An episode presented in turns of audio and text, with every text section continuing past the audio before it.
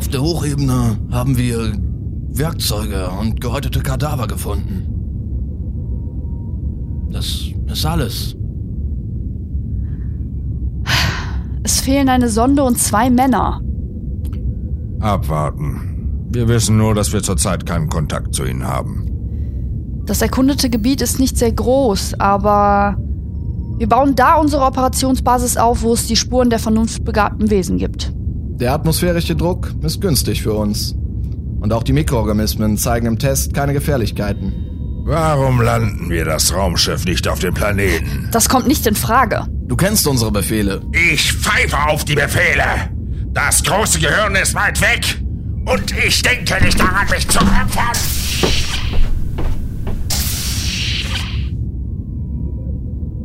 Rub könnte gefährlich werden. Aber auf mich kannst du dich verlassen.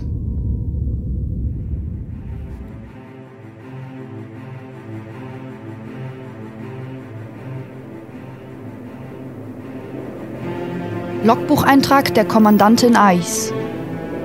Bis auf das notwendigste Bordpersonal wird die Besatzung zum blauen Planeten gebracht und dort eine Operationsbasis errichtet.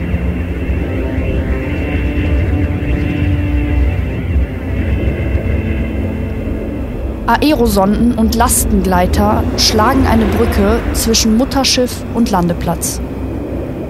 Als erstes stehen die elektronischen Teleskope, die weit in den Weltraum hinaushorchen.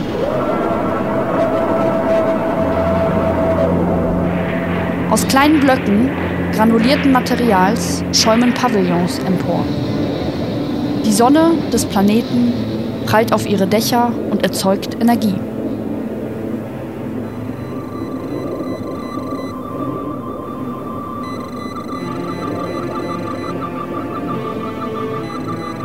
Die Rechner sind im Betrieb.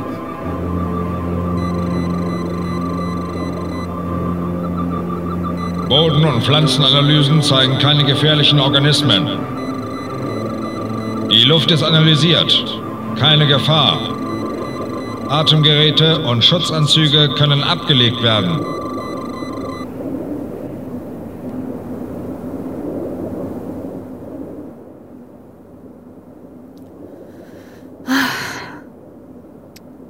Ich glaube, ich schaffe es nicht. Die Männer murren. Eis, mit mir kannst du rechnen.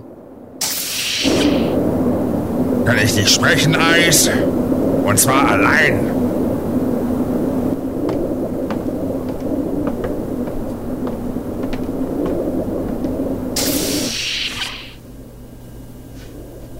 Was willst du? Nun, die Männer wollen wissen, wie es weitergeht. Sie wollen deinen Befehlen nicht mehr folgen. Das ist nicht wahr. Sie sind auf Gehorsam programmiert. Ich könnte dir helfen. Ach, und wie soll diese Hilfe aussehen? Das weißt du ganz genau. Lande das Raumschiff, dann wirst du schon sehen. Lass mich los! Du gehörst mir. Ohne mich bist du verloren. Du hast den Verstand verloren. Scher dich hinauf! Dir, dir steckt wohl der schöne Rat im Kopf, was? Das wirst du noch bereuen.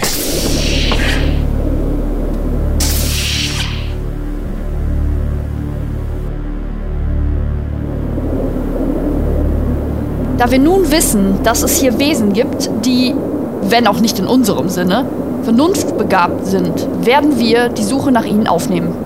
Wer den ersten Kontakt hat, meldet ihn sofort. Vernunftbegabte Wesen. Dass ich nicht lache. Gut. Kommt mit in mein Labor. Ich werde euch alles erklären.